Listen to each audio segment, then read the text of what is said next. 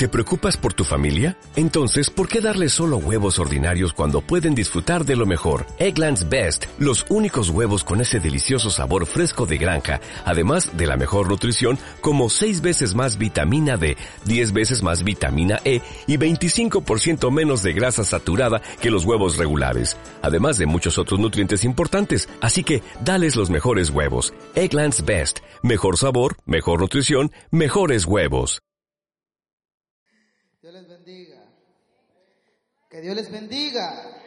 Eso. Así me gusta. Así como se ríe, así dígame también.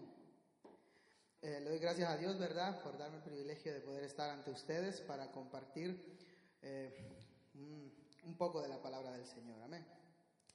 Quiero pedirles rápidamente para aprovechar el tiempo que, que vayamos juntos al libro de Mateo. Vamos a leer en el capítulo 16. Mateo 16 y versículo 24. Amén. Cuando usted lo encuentre, se pone sobre sus pies y dice un fuerte amén. Aleluya. La palabra del Señor la leeremos a la gloria y honra del Padre, del Hijo y de su Santo Espíritu y a su letra dice. Entonces Jesús dijo a sus discípulos, si alguno quiere venir en pos de mí, ¿qué dice allí? Niéguese a sí mismo, tome su cruz y sígame, porque todo el que quiera salvar su vida la perderá, y todo el que pierda su vida por causa de mí la hallará. Incline su rostro. Padre que estás en los cielos, te damos gracias, Señor, en esta mañana por llenar, Padre, este lugar con libertad, pero también, Señor, por ministrar en nuestros corazones gozo y alegría, Padre. Queremos pedirte que con este mismo gozo y con esta misma alegría podamos recibir, Señor, tu palabra en nuestros corazones, Padre. Que como dice la Escritura, no seamos simplemente oidores olvidadizos, sino que aprendamos, Señor, a ponerla por obra todos los días de nuestra vida, Padre. Abre nuestros oídos, Señor. Haz a un lado todo prejuicio, todo argumento, Señor, que pueda levantarse en contra de tu palabra. Todo, todo esto, Señor, te lo pedimos en el nombre poderoso de Jesús. Amén y amén. Puede sentarse. Me disculpa si me escucha toser, ¿verdad? Que ando un poco mal de la garganta. Dijo Jesús, entonces le dijo a sus discípulos, si alguno quiere venir en pos de mí, niéguese. Esto es como, como una conclusión, ¿sí o no? Si tú lees los versículos anteriores, tú te das cuenta que Jesús ha comenzado a revelarle a sus discípulos y ha comenzado a revelarle a las personas que le siguen cuál es su final, cuál es el propósito de su vida en la tierra. Él comienza a revelar y a dejar cada vez más y más claro por qué razón Él está en la tierra. Y cuando Él llega al versículo 24, Él les dice, y si ustedes me quieren seguir, ya sabiendo cuál es el propósito de mi vida, necesitan negarse a sí mismo. Fíjate que yo te hago esta pregunta en esta mañana. Para ti, ¿qué es el Evangelio?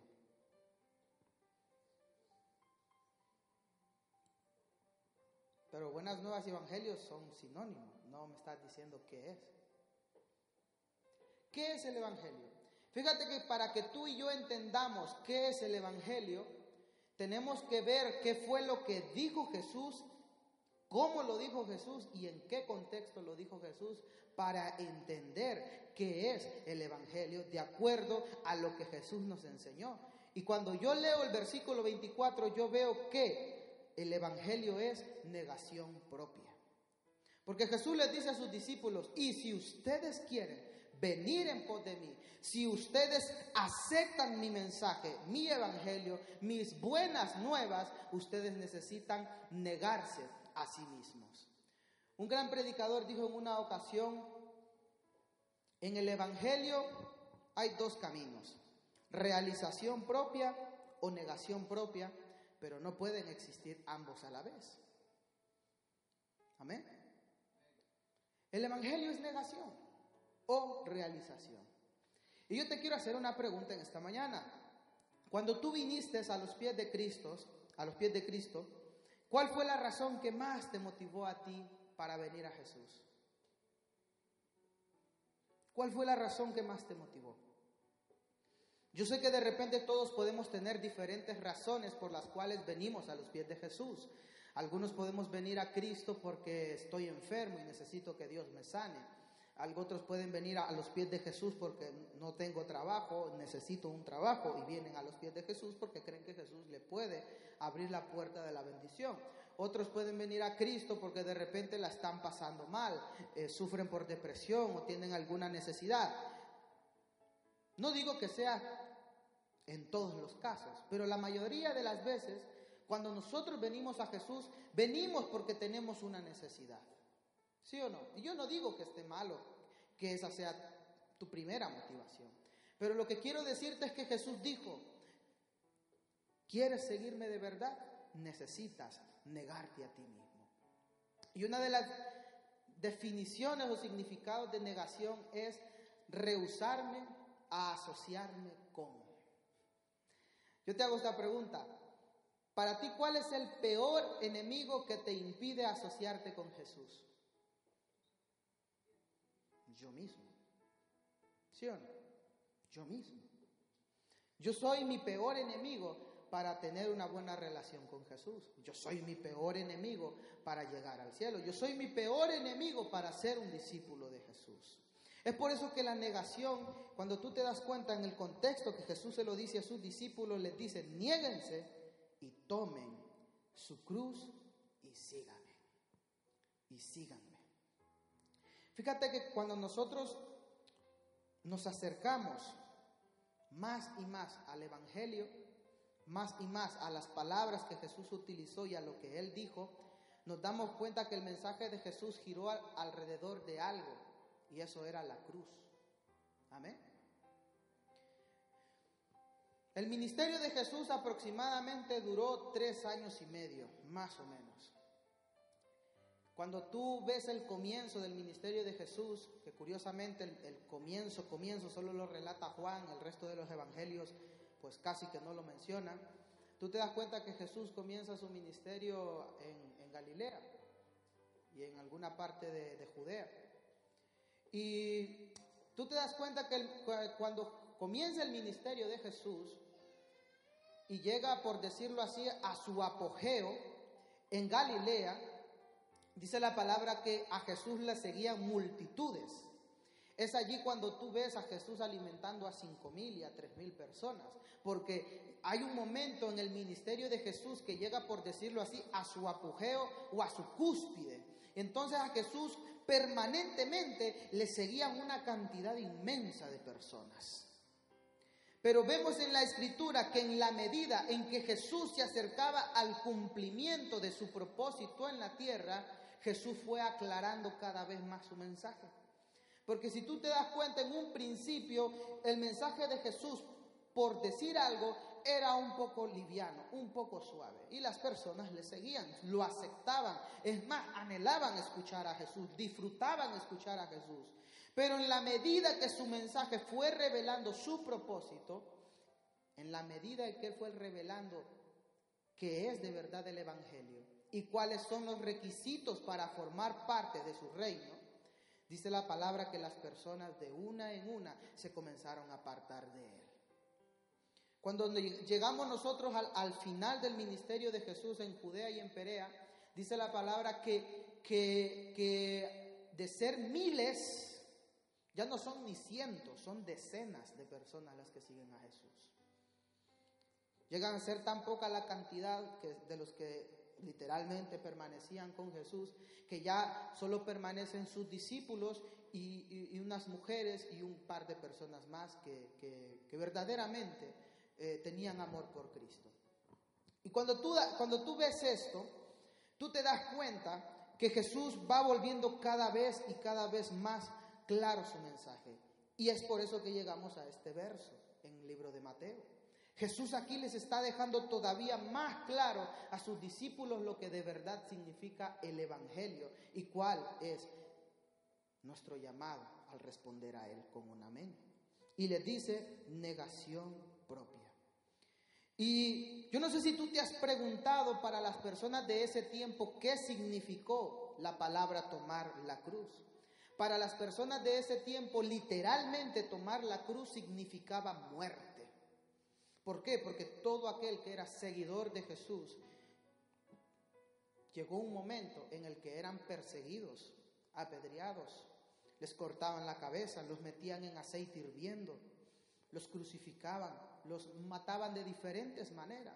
O sea que cuando Jesús les dice estas palabras a ellos, literalmente les está diciendo, si alguno quiere ser mi discípulo, niégase a sí mismo, tome su silla eléctrica y sígame. ¿Por qué? Porque literalmente en algún momento ellos iban a afrontar de cara a la muerte.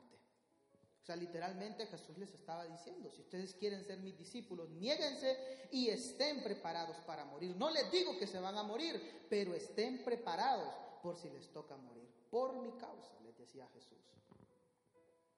Eso quiere decir que el Evangelio, cuando Jesús se lo comienza a aclarar y a revelar todavía más profundo a sus discípulos, los discípulos comienzan a ver que de repente las cosas no es como ellos se la habían imaginado. ¿Sí o no? Es por eso que me gustaba la frase de un predicador y es que es una realidad. Cuando nosotros hablamos de Jesús, todo el mundo nos quiere. Pero cuando nosotros actuamos como Él, ya nadie nos quiere. ¿Por qué? Vete tú a una plaza y comienza a predicar acerca del homosexualismo. Te van a tirar piedras. Vete a una plaza y comienza a hablar acerca de, de ser justos. Vete a una plaza y comienza a hablar acerca de perdonar. Te dicen, tú estás loco. Vaya tontería la que estás diciendo. Por eso me, gusta un poco una canción de Redimido que dice ofensivo y escandaloso, pero es que la verdad es que estamos llegando a un tiempo en el que el Evangelio cada vez más se vuelve más ofensivo. Hace unos años que tú predicaras de Jesús no pasaba nada, la gente pues te miraba un poco raro, pero vale, te decía, te, te aceptaba un poco. Pero ponte ahora a predicar de Jesús y te dicen retrógrada, antiguo. Y entra un poco más acerca de lo que Jesús llama como requisitos para ser parte de su reino y la gente te comienza a odiar.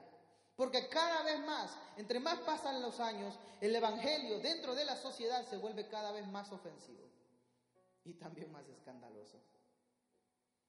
Porque hoy en día, hoy en día, la gente no quiere seguir a Jesús y no lo quiere obedecer. Pero fíjate que curiosamente Jesús estas palabras no se las dice a personas inconversas, se lo dice a discípulos. No se lo dice a personas en la calle que se encuentra por allí, se lo está diciendo a sus discípulos. Nos lo está diciendo a nosotros en esta mañana. Acompáñame un poco atrás a Mateo 10:34.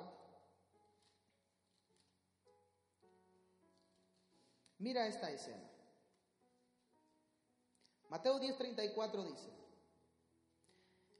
lo dice Jesús, no penséis que he venido para traer paz a la tierra.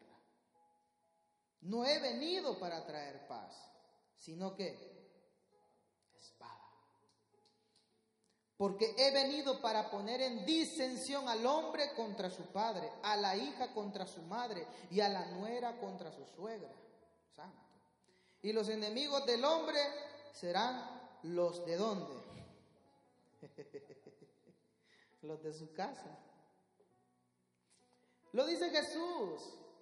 Nuestros enemigos, ah, la Biblia es clara también en otro verso, dice que nuestros enemigos, ¿verdad?, no son carne ni sangre pero a veces nuestro enemigo utiliza a los de casa. ¿Para qué? Probarnos, dañarnos, ofendernos. No utiliza los de afuera, porque de repente si alguien allá en la calle te dice loco, pues no, no te ofende. Pero si te lo dice un hermano de la iglesia, pues, ¿y por qué me dices así? Ah, ya, ya, ya es diferente. Fíjate que Jesús les dice a ellos claramente, yo no he venido para traer paz, yo he venido para traer enemistad, pleito, guerra, contienda. Es por esa la razón, amados hermanos, que cuando nosotros venimos a los pies de Cristo, yo no sé cuántos atravesaron ese momento. Yo, gracias a Dios, no lo, no lo atravesé, pero hay otras personas que sí lo atraviesan. ¿Cuántos el día en el que vinieron a los pies de Cristo, su padre o su madre o su hermano o su hermana se volvió en su contra? ¿Qué es lo que les dicen? Te han lavado la cabeza, el cerebro, te han engañado, ahí solo te quieren para sacarte el dinero, que eso es una mentira, es una falacia, eso es historia, eso es un engaño. ¿Cuántos han atravesado por ese momento en el que su familia le da la espalda por causa de ser cristiano, por causa de seguir a Cristo? Porque cuando Cristo habla de, de, en este verso, habla precisamente de que esta es la razón por la que a veces sufrimos contiendas y pleitos en nuestro hogar por causa de Cristo. Yo conozco personas que literalmente los han desheredado. Yo conozco personas que literalmente los han echado de su casa y les han decidido, vete de aquí. No quiero saber nada de ti. Ya no te considero mi hijo o mi hija. Tú estás tonto. Vete de aquí. He conocido personas que han atravesado por esas circunstancias en las que se cumple lo que Jesús les, les, decía precisamente en estos versículos. Y fíjate, como te decía, en la medida que el ministerio de Jesús iba madurando, iba creciendo, en la medida que pasaba el tiempo y Jesús se encontraba en la necesidad de revelar su propósito en la tierra, dice la escritura que las personas se iban alejando y alejando y alejando cada vez más. Amén. Yo me imagino que, yo me imagino a Jesús, ¿sabes? En un determinado momento preguntándose, pero ¿qué pasa aquí? ¿Dónde están los miles que me seguían? Yo sigo siendo el mismo. Yo a nadie, a nadie le he pegado, a nadie he ofendido, a nadie le he apedreado. ¿Qué pasa con las personas? ¿Por qué se están alejando de mí? ¿Sabes que Jesús, cuando iba él revelando cada vez más este evangelio o estas buenas nuevas, dice, dice la escritura que las personas se estaban alejando de él. ¿Sabes por qué? Porque cuando tú te acercas a Cristo, cuando tú recibes el evangelio, solo tienes dos opciones. Y esas dos opciones son o te acercas y te comprometes o te echas para atrás. Porque la Biblia habla de dos únicas opciones. O eres salvo o no lo eres, o eres frío o eres caliente. Y en este caso, cuando nosotros nos acercamos al mensaje de Jesús y a la cruz, solo existen dos opciones. O acepto ese mensaje y lo hago parte de mi vida, o simplemente doy un paso hacia atrás y lo rechazo por completo. Pero no existe el término medio. Y las personas cuando Jesús estaba revelando cada vez más el Evangelio, hacían eso. Unas permanecían, porque miraban ese evangelio y decían, no importa lo que me demande, no importa lo que esto implique, pero yo no te voy a dejar, Jesús. Pero sin embargo, habían otras personas que comenzaron a decir, no, eso a mí ya no me parece, eso yo ya no lo creo, mm, eso no, no, no, no, no, no, eso ya no va conmigo. Y comenzaban a alejarse. Cientos tras cientos se comenzaban a alejar de Jesús y ya no querían saber nada de él. Y cuando tú vas más adelante en Mateo 19, la palabra habla de que a pesar de que el Evangelio se estaba volviendo cada vez más duro, a pesar de que el mensaje de Cristo se estaba volviendo cada vez más tosco, por decirlo, por decir algo, dice la palabra que se le acerca a un joven rico y le dice a Jesús, yo quiero seguirte, yo quiero seguirte. Curioso, porque la mayoría se estaba alejando pero este chico viene y le dice, yo quiero seguirte. Ahora, Jesús, que puede ver nuestro corazón, le dice a este chico, cumple la ley, le dice. Y el joven este, todo orgulloso, ¿verdad? Y, y, todo altivo le dice, yo la he cumplido toda, le dice. Ah, muy bien, le dice. Eso está muy bien que hayas cumplido la ley. Pero te hace falta algo, le dice Jesús. Sí, ¿qué es? Este joven se imaginó que Jesús le iba a decir, vete a ayunar 20 días o ponte a orar 7 días. Pero no, Jesús le dice, ¿sabes qué? vende todo lo que tienes, repártelo entre los pobres, haz que tu carga sea más liviana y vienes y me sigues. Dice la palabra que este joven no dijo nada, se dio la vuelta y se fue triste. Podríamos pensar que Jesús tiene algún problema con el dinero, porque ¿por qué le dijo que lo vendiera? ¿Por qué le dijo que se deshaciera de todo? ¿Por qué no le dijo, eh, mira, ya que tú tienes dinero, pues mira, trae un buen diezmo, trae una buena ofrenda y me sigues? ¿Por qué? Si Jesús necesitaba dinero, lo necesitaba.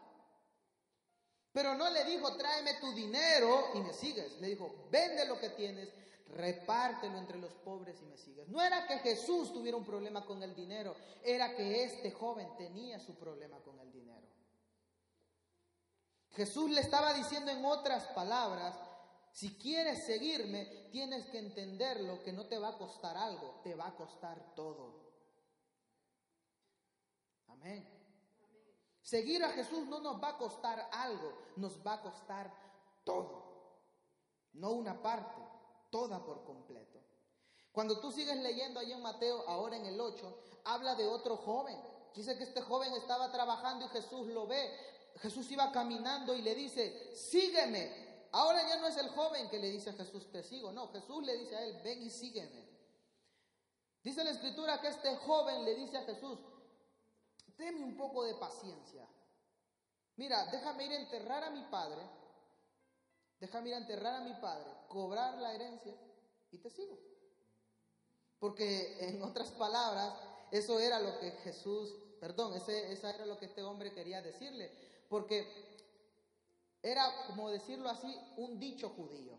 Porque si tú te das cuenta, el joven está trabajando, no está en un velorio, entonces el padre no está muerto. ¿Sí o no?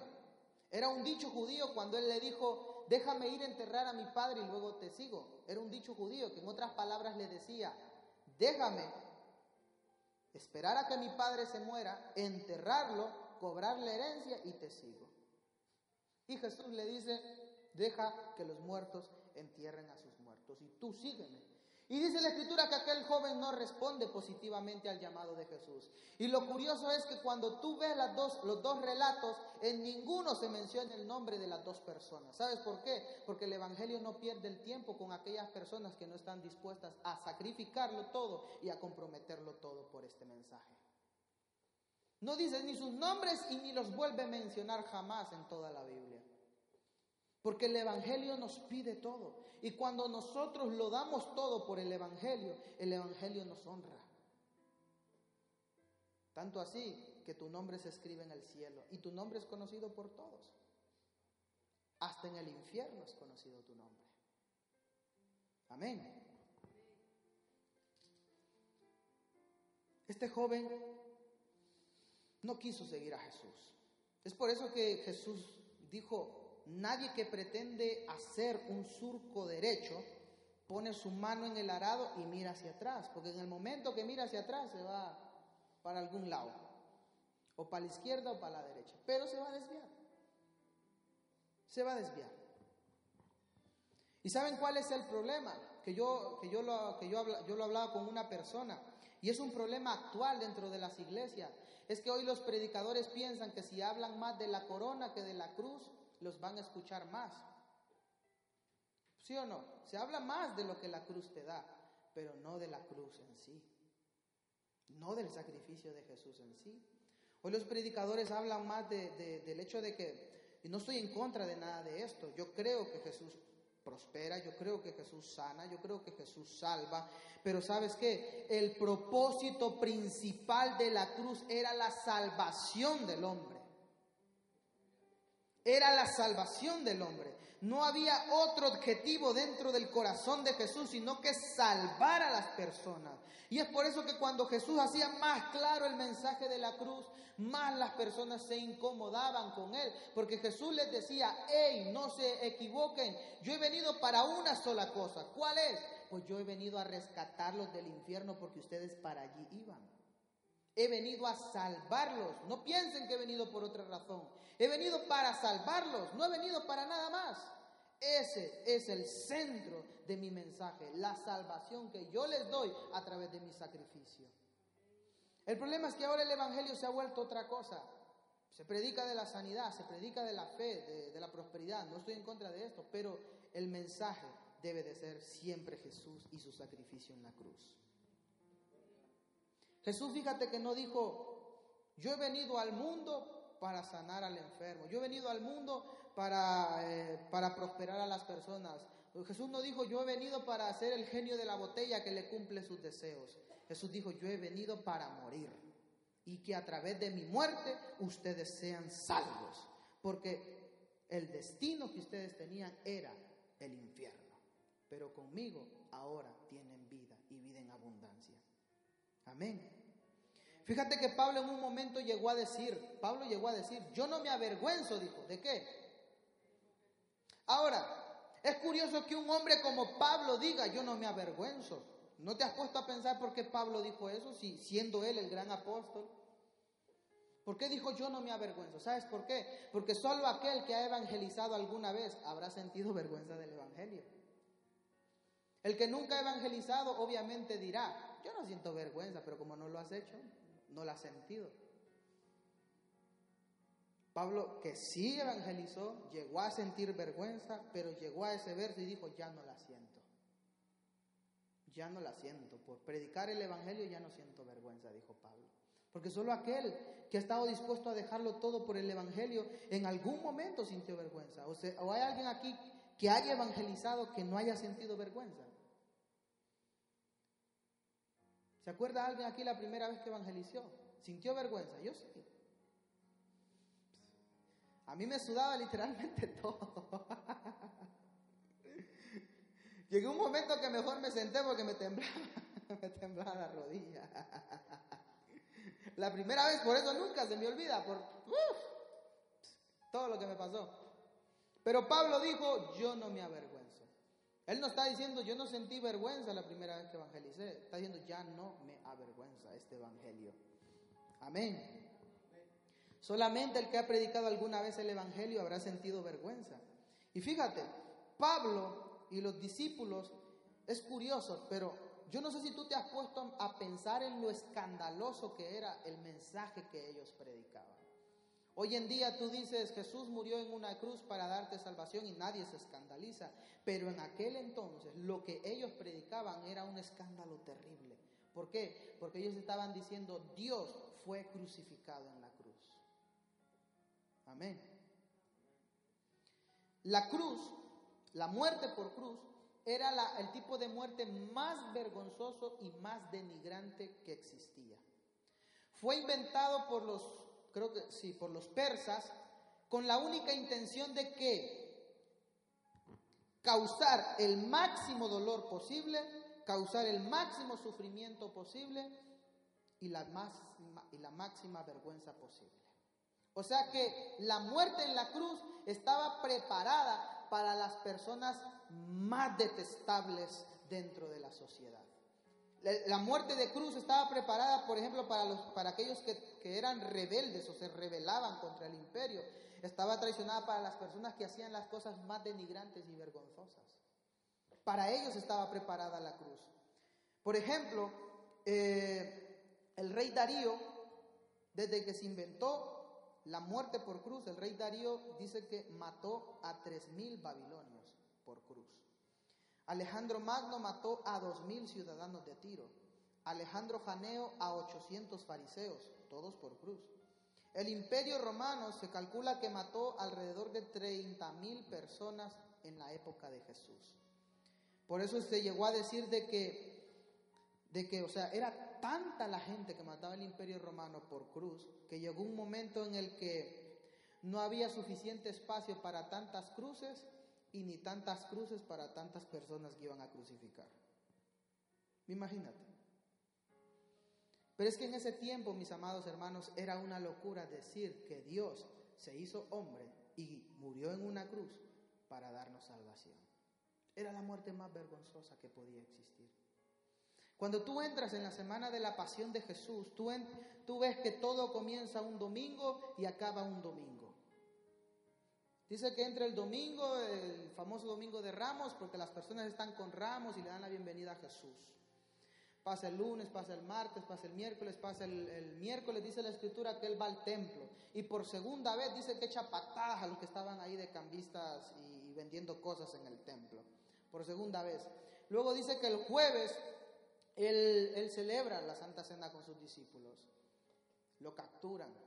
Alrededor de, creo que de la una de la madrugada, del viernes, lo capturan. Y en términos de, de cuántas, si muere a las 3, son,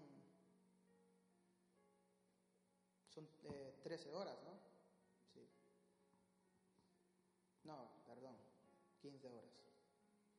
En términos de 15 horas Jesús es capturado, Jesús es azotado, es juzgado, que por cierto en el juicio de Jesús se, se llegaron a romper muchas veces las leyes porque el juicio de Jesús... Eh, fue malo en todos los, en todos los términos.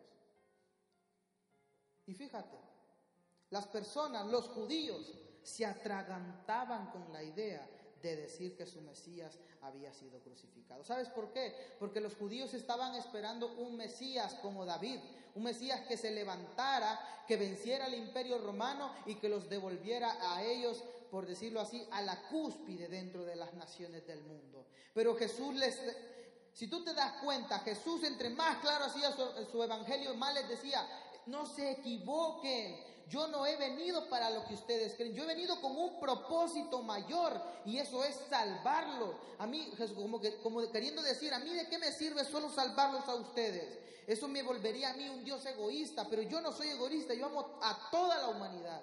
Y mi propósito va más allá de solo levantar una nación. Mi propósito es salvar a todo el mundo.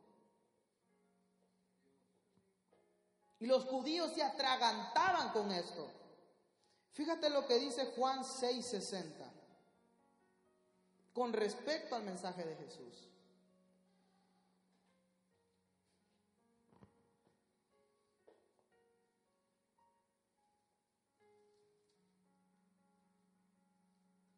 Al oírlas, muchos de sus discípulos dijeron, dura es esta palabra. ¿quién la puede oír? Sabiendo Jesús en sí mismo que sus discípulos murmuraban de esto, les dijo, ¿esto les ofende, chicas? Fíjate, ¿esto les ofende? Pues, pues ¿qué? Si vieres al Hijo del Hombre subir a donde está primero, pues ¿qué? Dice, si vieres al Hijo del Hombre subir a, a donde estaba primero, el espíritu es el que da vida, la carne para nada aprovecha. Las palabras que yo os he hablado son espíritu y son vida. Llegó un momento en que el Evangelio hasta para sus discípulos se volvió ofensivo. Recuerda que los, los, discípulos de Jesús eran judíos y obviamente lo que Jesús les estaba diciendo a ellos también les ofendía. ¿Cómo es posible? Yo he creído que tú eres el, Mesías, pero ¿cómo es posible que ahora me digas que vas a ir a morir a la cruz? ¿Cómo es posible que ahora me estés diciendo eso? Dice la palabra que llegó, llegaron a un momento en el que Pedro, como siempre el impulsivo Pedro, le dijo, maestro, no permitas eso, por favor. ¿Cómo es posible que tú permitas eso, que vas a ir a la cruz? No, no, no, no, no dejes que pase. Y Jesús le, le, llegó a decir, ¿verdad? Apártate de mí, Satanás. ¿Por qué? Pedro estaba con Jesús. Sí, estaba con Jesús. Escuchó las palabras de Jesús. Escuchó el mensaje de Jesús, el evangelio de Jesús. Pero cuando le fue revelado completamente el evangelio de Jesús, le ofendió. Le ofendió. Le ofendió lo que Jesús le estaba diciendo. Fíjate que con la cruz se han hecho muchas cosas. A la cruz la han odiado, la han amado. A la cruz han, matado hasta en su nombre. Algunos la han andado colgada en el cuello, otros se han arrodillado ante ella. Pero la gran pregunta que nosotros tenemos que hacerle a la humanidad es, ¿conoces a quién estuvo en esa cruz? Porque el Evangelio de la cruz no es la cruz en sí misma, sino quien se sacrificó allí. Ese es nuestro gran problema con el catolicismo, porque el catolicismo se centra en el madero. Nosotros nos centramos en quien estuvo en el madero. Cuando nosotros nos encontramos con la cruz, no es posible, mis amados hermanos, que nos quedemos en un estado neutro. Cuando nosotros leemos en, Hechos 26, 28, creo que era el rey Agripa, ¿no? Que le dice a Pablo, por un poquito y me convences, le dice. Así te ha faltado. Así. Yo les hago esta pregunta. ¿Cuántos disfrutaron con el mensaje del domingo anterior? Amén. ¿Qué han hecho con esa palabra? ¿Les convenció a hacer algo? ¿O simplemente dijeron, qué bonito y ya está? Porque cuando tú simplemente dices, qué bonito, pero no cambia nada, tú estás como agripa. Solo te hace falta decirle al predicador, eh, por un poquito y me convence de hacer algo. Hasta ahí nomás. Porque eso es lo que le estaba diciendo este rey a, a Pablo.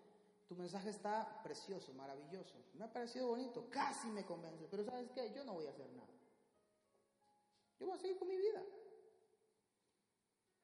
La cruz, mis amados hermanos, solo tiene dos opciones. O lo entregas todo y te comprometes por completo, o nada de nada. La cruz quiere salvarte, mis amados hermanos. Por eso me gustaba lo que decía un predicador y es que este predicador decía, Jesús no es una opción porque no lo es. O sea, tú no, o sea, por decirte un ejemplo, tú no respiras por opción, ¿verdad que no? Tú respiras porque no vives, no vives, no sigues viviendo si no respiras. Y con Jesús pasa lo mismo, Jesús no puede ser una opción, Jesús debe de ser tu prioridad, el centro de tu vida. Amén. Por eso no quería contar otra historia porque ya ella contó un montón, ¿verdad? tres, fueron tres. Pero le voy a contar una que a mí por lo menos me impactó bastante. Dice que en una ocasión estaban dos amigos que eran predicadores. Entonces, uno de ellos, pues era un predicador, por decirlo así, más famoso. Lo invitaban más a predicar, iba a más sitios a predicar y su otro amigo ya llevaba, eh, o sea, era un predicador de muchos años en el Evangelio, pero no era tan conocido como su amigo. Y dice que se le acercó un día y le dice, sabes, quiero, quiero plantearte una pregunta. Y quiero saber tu opinión sincera. Mm, esto es algo que, el Señor me lo, ha puesto a mí en el corazón. Dime, le. Ellos son los dos de Estados Unidos. Y le dice, Ponte a pensar, le dice, que venga Dios un día y ¡pum! cree una máquina para viajar en el tiempo. Y te mande a ti al pasado, pero no a cualquier fecha, que te mande al 11 de septiembre, o sea, un día antes del ataque de las Torres Gemelas, un día antes, al 10, que era un lunes creo, porque el, el 11 de septiembre fue un martes. Te manda a ese día, al 10, y que Dios te diga, te mando a predicar, pero no le puedes decir a nadie, a nadie, a nadie lo que va a pasar mañana. O sea, tú no les puedes ir, tú no puedes irte a parar ahí a las Torres Gemelas y decirle, hey, conviértanse, porque mañana dos aviones se van a estrellar aquí. Tú no puedes decirle a la gente tampoco, hey, mire, mañana no venga a trabajar. ¿Por qué? Mm, bueno, no le conviene, no venga. No le puedes decir a nadie nada, solo les puedes predicar. Y te doy 24 horas, el comienzo del martes Perdón, al comienzo del lunes hasta fin del lunes. Y luego te regresas. Y entonces le, dice, le hace la siguiente pregunta. ¿El evangelio que tú predicas hoy le serviría a esas personas que mañana se van a morir? Y aquel predicador se quedó pensando. Porque nuestro evangelio todos los días debe de ser así. Aproximadamente 150 o 180 mil personas mueren al día. Y de esas la mayoría se van sin Cristo. El Evangelio que nosotros le predicamos a las personas les sirve para que puedan alcanzar salvación. ¿O qué les predicamos nosotros a las personas? Porque si no le sirve a alguien que se va a morir, no le sirve a nadie, porque todos nos vamos a morir. Y todos ya estamos muertos sin Cristo. Amén. ¿Sirve para alguien el Evangelio que yo estoy predicando? Porque, amados hermanos, nosotros nos acercamos a Cristo con propósitos diferentes. Y yo lo que quiero dejarte en esta mañana es que tu primer propósito para acercarte a Cristo sea tu propia salvación. Muchos se acercan a Cristo pidiéndole, Señor, sana a, mi madre o sana a mi padre, sana a mi hermana, eh, o mira, Señor, que no tengo trabajo, pero tu principal propósito debe de ser siempre la salvación. Porque ¿de qué, ¿de qué le sirve a alguien que no puede ver y que Dios lo sane y que luego sea parte de Cristo? Se va con los dos ojos danos al infierno. ¿O de qué le sirve a alguien que no tiene trabajo que venga hoy, que Cristo le abra la puerta del trabajo, vaya a trabajar y con todo y trabajo se vaya al infierno? ¿De qué le sirve? Por eso es que Cristo dijo, yo he venido para darles vida. Mi evangelio, mi evangelio no, no piensen que está alrededor de las añadiduras, está alrededor de mí, porque yo soy el evangelio, Jesús es el evangelio. Amén. Por eso cuando tú te das cuenta, cuando tú lees el libro de los Hechos, fíjate en el mensaje de los apóstoles. Los apóstoles predicaban una sola cosa y era Jesús crucificado, resucitando al tercer día y a través de ese sacrificio ser salvos. Tú te vas a dar cuenta cuando lees los hechos. Y es que las personas, cuando ellos terminaban de predicar, venían a los pies de los apóstoles y decían, ¿qué vamos a hacer? ¿Qué, ¿Cómo puedo ser salvo? Dime qué hago. Venían desesperadas, llorando, buscando salvación. Y hay predicadores que le dicen, venga, arrepiéntase. No sea mal bicho, venga. Mire que le hace falta. Casi que ruegan a las personas. Y en, el, en los libros de Hechos yo veo que las personas le rogaban a los apóstoles, por favor dime cómo puedo ser salvo. ¿Por qué? Porque ellos dejaban que esta palabra transformar a sus vidas. Hermano, no es posible que a ti, por ejemplo, para orar por ti te tengan que estar rogando. Cuando tú sabes de qué sos salvo y quién te está llamando, tú no lo dudas. Ni un tan solo segundo. Tú brincas de la silla y vienes a los pies de Cristo. Amén. Por eso me gustaba lo que decía un predicador y es que la gente que se enfría es porque nunca ha sabido de qué fue salva. Porque cuando tú sabes de qué sos salvo, tú procuras por todos los medios permanecer. ¿Por qué? Porque tú sabes lo que te espera. Amén. Tú sabes lo que te espera. La carga, mis amados hermanos, por predicar este mensaje de salvación, solo la pueden predicar aquellos que saben de que han sido salvos. En otras palabras, yo no puedo vender lo que no he comprado. No puedo venderlo. ¿Saben por qué? Porque a veces el evangelismo es tan ineficaz. Porque las personas que evangelizan ni ellas están seguras de lo que están hablando. Es por eso que por lo menos yo no soy de las personas de que, de que me gusta enviar a cualquier persona o ir con cualquier persona a evangelizar. Porque Imagínate que tú le estás predicando a alguien y le digas, mira que Dios sane. Él le puede decir, ¿yo qué? No, yo no sé. Eso es Él. Él sabe lo que está diciendo. Solamente aquel que sabe qué es el Evangelio y que sabe de lo que ha sido salvo, mis amados hermanos, no cierra la boca. O es que yo les hago la pregunta, si ustedes descubrieran la cura para el SIDA, ¿se quedarían callados? ¿A que no? Se van a todas las televisiones del mundo y comienzan a proclamarlo por Facebook, por Instagram, por Twitter, por todos los medios, a decir, ¡hey! Tengo la salva, tengo la cura del SIDA. Y entonces, ¿cómo es posible que nosotros teniendo la salvación para el mundo nos quedemos callados? Amén. Solamente aquel que estuvo en alguna ocasión enfermo puede valorar la salud. Y solamente aquel que estuvo perdido valora la salvación. Yo no sé si tú en alguna ocasión te has llegado a considerar como perdido.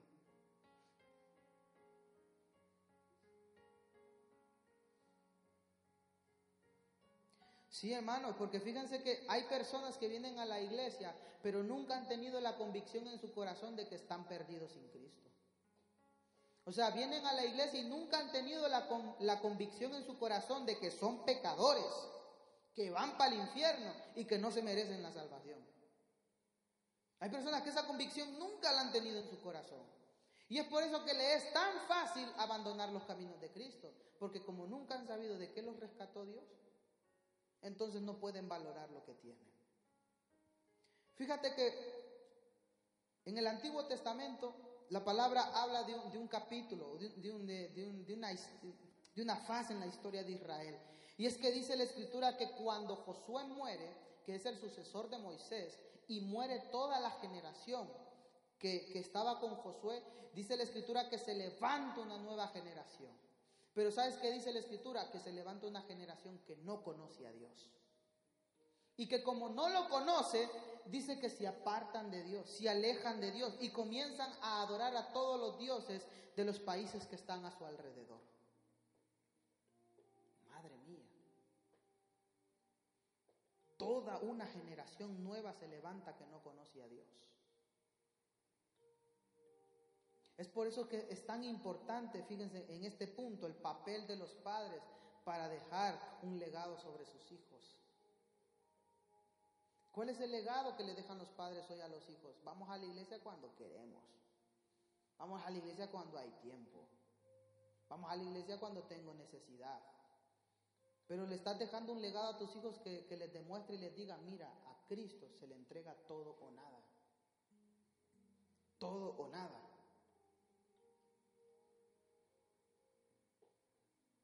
Porque lo más triste, mis amados hermanos, que nos puede pasar a nosotros es perder la gloria de Dios. A Israel le pasó. A esto les pasó de todo. ¿eh? A Israel le pasó, dice que en una ocasión vinieron los filisteos, los vencieron, se llevaron el arca del pacto que para ellos representaba la gloria y la presencia de Dios. Y dice que todo el pueblo se puso a chillar. Todos se pusieron a llorar, porque ellos sabían lo que significaba estar sin la presencia de Dios. Hay personas que viven toda su vida sin la presencia de Dios, pero porque nunca han llegado a experimentar qué es estar con Él. Dice que fue tanto el impacto que una mujer estaba, estaba dando, estaba pariendo, y dice que a su hijo le puso Icabot, que significa la presencia de Dios se ha ido. Vaya nombre que le pone al hijo, ¿va? Y lo peor es que lo gritó y ¡Icabot! Lo gritó y le puso el nombre así.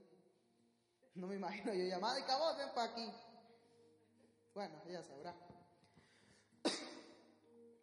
Pero hermano, ¿de verdad tú sabes lo que es perder la gloria de Dios? Porque cuando tú sabes que es perder la gloria de Dios, tú buscas por absolutamente todos los medios y todas las formas de recuperar eso. Por todos los medios y por todas las formas. Cuando tú de verdad amas la presencia de Dios y sabes de lo que te ha salvado, tú buscas su mensaje. Amén. Por eso es que nosotros tenemos que entender algo, hermano. Nosotros, yo pienso que a veces no hemos sabido, no hemos sabido definir bien la salvación, pero es que la salvación no es gratis. La salvación es invaluable, que es diferente. O sea, es tan, pero tan, pero tan cara que no se puede calcular su precio. Y por eso solo Cristo te la puede dar. No es que sea gratis, es que es invaluable. No puedes valorar lo que Cristo ha hecho por ti en la cruz. No puedes valorar su sangre, no puedes valorar su cuerpo. No es gratis, es invaluable. Y para terminar, a mí me gustaba una pequeña analogía que hacía un predicador en cuanto a la crucifixión de Cristo. Y es que yo no sé si han leído ustedes la parte cuando hablan de aquel centurión que le tocó, por decirlo así, estar al cargo de la crucifixión de aquellos tres hombres. Ponte a pensar que para aquel hombre aquel día era un día cualquiera. ¿Por qué? Porque le llegó una carta a su oficina que le decía, eh, a su custodia ponemos a estos tres hombres, por favor, crucifíquelos, eh, use todos los medios que crea necesario para que no haya desorden. Punto. Este hombre, su tarea era esa, crucificar a las personas. Y le llegó una carta cualquiera, como un día cualquiera, porque será su trabajo, matar gente. Y este hombre viene y coge la carta y dice, venga, acompáñenme en tantos soldados, vamos a buscar a estos hombres que hay que irlos a crucificar. No los conocía. Viene y los lleva. Este hombre ni se interesa en saber la, la identidad de estos, tres, de estos tres personajes. Le llama la atención y le da un poco de gracia ver que hay un rótulo ahí que dice rey de los judíos. este está loco. Pero no mira a Jesús. ¿Por qué? Porque para él es otro, otro preso más que tiene que matar. Pero dice la escritura que este hombre comienza a ver que algo está pasando. El cielo se comienza a oscurecer. Él en su corazón siente un peso y dice aquí, ¿qué pasa? Son tres más que me toca matar. ¿Qué está pasando aquí? Y él comienza a oír a la gente cuchichear y decir, ahí está Jesús. Y este hombre comienza a decir, ¿quién es ese, quién es ese tal Jesús? Y le da por verlo. Y lo ve allí crucificado. Pero él dice, es otro preso más que me toca matar. La Biblia no lo dice, pero para que este hombre llegara al punto de reconocer y decir, verdaderamente este es el Hijo de Dios, tuvo que haber pasado algo. Y yo lo que pienso es que Jesús lo vio a aquel hombre. Y yo no sé cuántos se han sentido ser vistos por Jesús. Pero la mirada de Jesús, o sea, no es cualquier mirada. Porque cuando Jesús te mira, ve tu pasado, tu presente y tu futuro. Cuando Jesús te mira, no ve tu pecado, sino que ve tu vida. Cuando Jesús te mira, Él se acuerda cuando incluso antes de estar en el vientre de tu madre, sus manos te formaron. Cuando Jesús te mira, no ve una creación más, sino que ve a un hijo de Dios. Y dice la palabra que cuando aquel hombre siente la mirada de Jesús sobre su vida. No necesitó ni una tan sola palabra de Jesús. Aquel hombre lo reconoció de inmediato. Lo reconoció de inmediato. Porque saben qué? La prédica del Evangelio no es el infierno. La, la prédica del Evangelio es la sangre y la crucifixión de Jesús.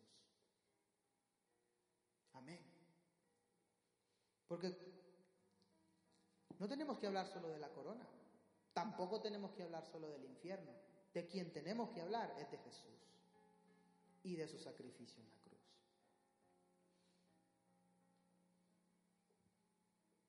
Mis amados hermanos, si ustedes se dan cuenta, Dios nos está llamando a salir afuera y a predicar su palabra. Pero nosotros, hermanos, no estaremos preparados a, predicarle a otros hasta el día en que nosotros recibamos y entendamos cabalmente lo que es el Evangelio de Jesús. Y peor aún, hermano, volvamos a lo más básico.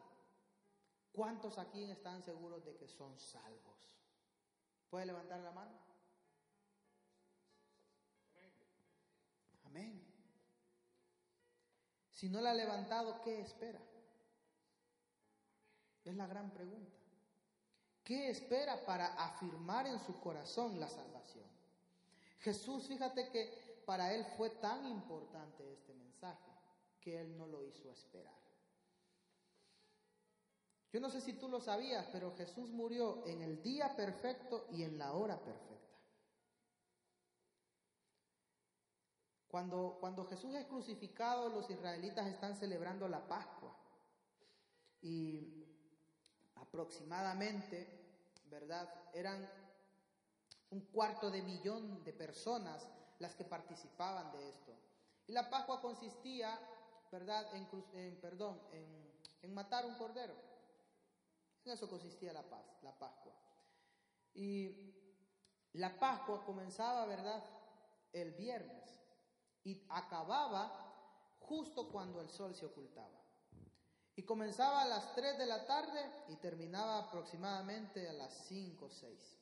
Entonces ponte a imaginar aquella gran cantidad de personas con aquel montón de corderos. O sea, eran muchos los sacerdotes que estaban en el templo.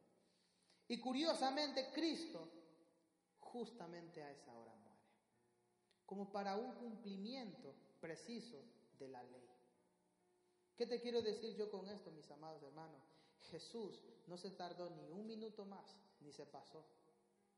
Entonces, ¿tú qué esperas? ¿Por qué postergamos tanto esa decisión de decirle a Jesús, yo me comprometo, Señor, completa e íntegramente para aceptar tu evangelio, aceptar tu mensaje de salvación y ahora ya no vivir la vida para mí mismo, sino que vivirla para ti? Porque no podemos hablarles a otro de un Cristo que no conocemos. Amén. No podemos. Lo podemos intentar, pero seguramente los resultados no sean lo que nosotros esperamos. Necesitamos de Jesús y necesitamos que su evangelio nos transforme completamente. Póngase sobre sus pies. Vamos a orar.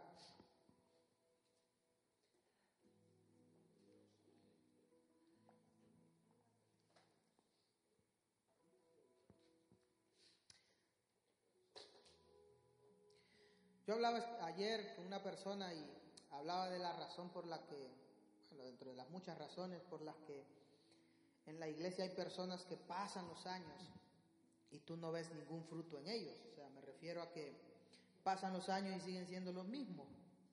Se sientan en la misma silla, dicen las mismas palabras, hacen las mismas cosas.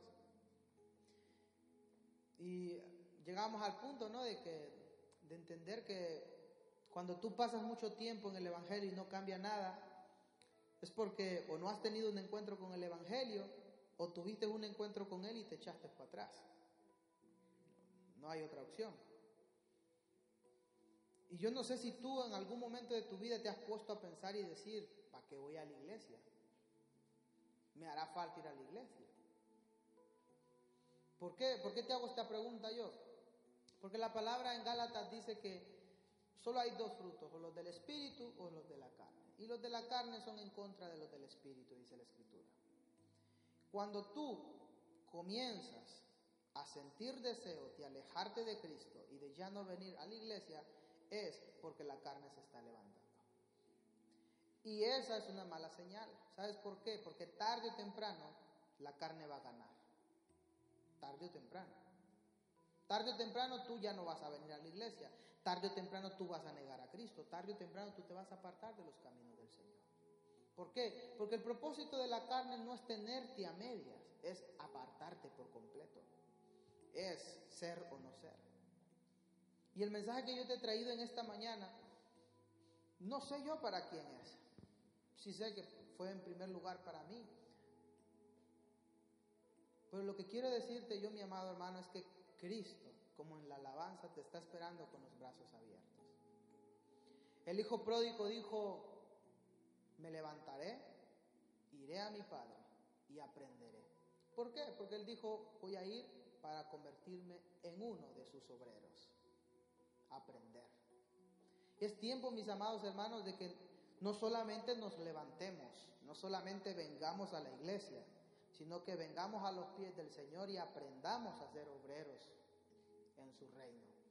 No solamente alguien que ocupa un espacio o una silla, porque sabes qué, tu vida se completa y encuentra sentido cuando tú dejas que Cristo realice su propósito en tu vida. Y Dios tiene un propósito para todo, eso está más que seguro. Porque Dios no escoge a nadie solo por escogerlo o así al azar o lo que salga. No, Dios escoge y tiene propósitos firmes.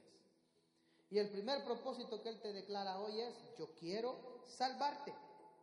Es lo primero que yo quiero hacer en tu vida, salvarte. Por eso, fíjate que Jesús, cuando Él sanaba a los enfermos, Él primero les decía, perdono tus pecados, y luego les sanaba. Y las personas se ofendían un montón porque le decían, ¿cómo es posible que tú le estés perdonando los pecados a esa persona? Y es que Jesús les dice, para ustedes, ¿qué es más fácil? A ver, yo les voy a explicar qué es lo fácil. Para mí, para Jesús, lo fácil era darle la palabra al enfermo y el enfermo se sanaba. Pero ¿sabes cuál era lo difícil? Perdonar sus pecados. ¿Sabes por qué? Porque para perdonar los pecados le iba a costar ir a la cruz. Lo fácil era sanar, lo difícil era salvar.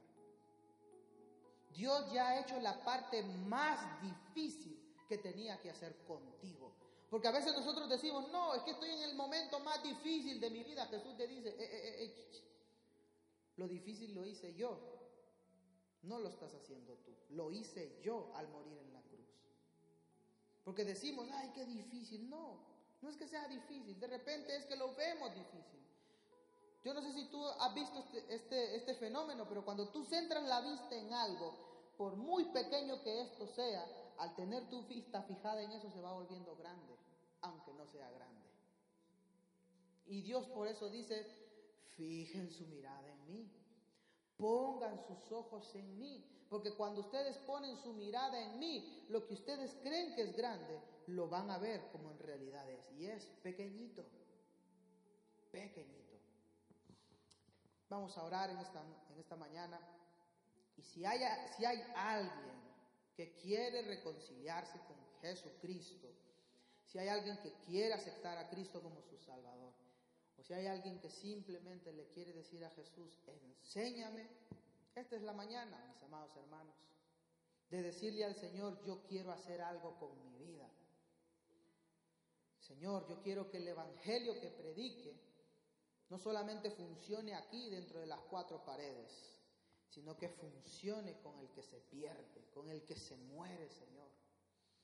Padre, en el nombre de Jesús, levantamos nuestras manos al cielo, Señor, y levantamos nuestro clamor desde el interior de nuestro corazón, Padre, para reconocer, Señor Jesús, que tu evangelio no nos demanda algo, nos lo demanda todo. Para reconocer, Señor Jesús, que la salvación es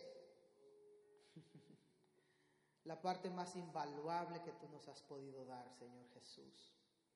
Padre, nosotros creemos que el sacrificio de Jesús ha sido completo y más que suficiente para todo lo que yo necesito en mi vida, Padre. Ya no voy a buscar, Señor Jesús, tratar de ganarme la salvación por lo que hago, por lo que digo. Ya no voy a buscar tratar de ganarme la salvación siendo religioso, Señor. Voy a creer que soy salvo por la sangre y por el sacrificio de Jesús en la cruz, Señor. Padre, no soy salvo porque me lo merezca. No soy salvo, Señor, porque haya hecho algo. No soy salvo, Señor, por mi valor propio. Soy salvo por tu amor y por tu misericordia, Señor. Y Padre, tomo la decisión ahora, Señor, de comprometerme para descubrir el propósito que tienes para mí, Señor. Porque no me has llamado para ocupar una silla, no me has llamado, Señor, para ocupar un espacio, no me has llamado, Señor no me ha llamado, Padre Bello, para hacer nada. Me ha llamado para ser tu hijo. Me has escogido con un propósito claro y firme, Señor. Revélamelo, Padre. Revélame en el nombre de Jesús qué es lo que quieres hacer con mi vida. Revélame en el nombre de Jesús a dónde quieres que vaya, qué es lo que quieres que diga, qué es lo que quieres que haga, Señor, para que tu nombre sea glorificado y para que tu nombre sea conocido, Señor. Padre, Tómame en tus manos, Señor, y transfórmame, Señor. Así como el barro en las manos del alfarero, Señor, que así nuestras vidas sean en tus manos moldeadas, Señor. Que así, Padre Bello, como dice la Escritura, que la obra que has comenzado en nosotros la puedas continuar, Señor. Nos humillamos delante de ti, Señor, para reconocer, Padre, que a veces el Evangelio no es tan cómodo como nosotros creemos, que a veces el Evangelio no es tan glamuroso como nosotros creemos, que a veces el Evangelio, Señor, va más allá de lo que las tradiciones o las costumbres me han enseñado, Señor. Padre, yo quiero vivir, yo quiero vivir, yo quiero vivir completamente el Evangelio, Señor, tal y como tú lo, lo enseñaste a tus discípulos y ahora a nosotros a través de la palabra, Padre. Señor, te lo pedimos en el nombre de Jesús, Padre. Amén y amén. Aleluya. This is the smell of the leftover tuna fish sandwich you left in your lunchbox over the weekend in a wimpy trash bag. Wimpy, wimpy, wimpy! Blech! And this is the smell of that same sandwich in a hefty, ultra strong trash bag. Hefty, hefty, hefty! Ah, smell the difference? Hefty Ultra Strong has Arm & Hammer with continuous odor control, so no matter what's inside your trash, hmm, you can stay one step ahead of stinky. And for bigger jobs, try the superior strength of Hefty Large Black Bags.